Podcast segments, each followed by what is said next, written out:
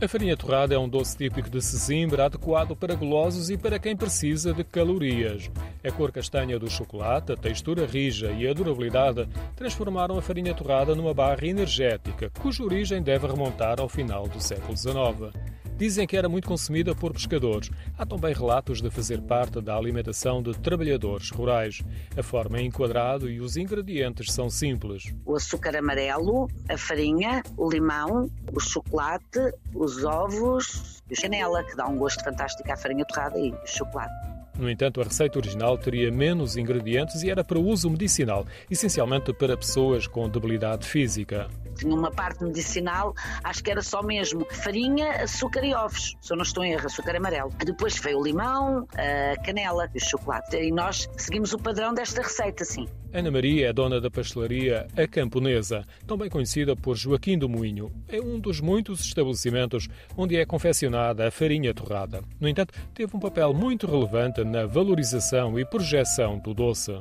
Agora, é claro que há muitas pessoas a fazerem a farinha torrada, não é? Portanto, no fundo, relembramos uh, e demos a conhecer a farinha torrada ao, ao vendê-la na nossa padaria. Foi a mãe de Ana Maria que iniciou este processo quando tomou conta da padaria que está na posse da família desde 1900. 1945. A mãe começou a fazer biscoitos e, entre eles, a farinha torrada.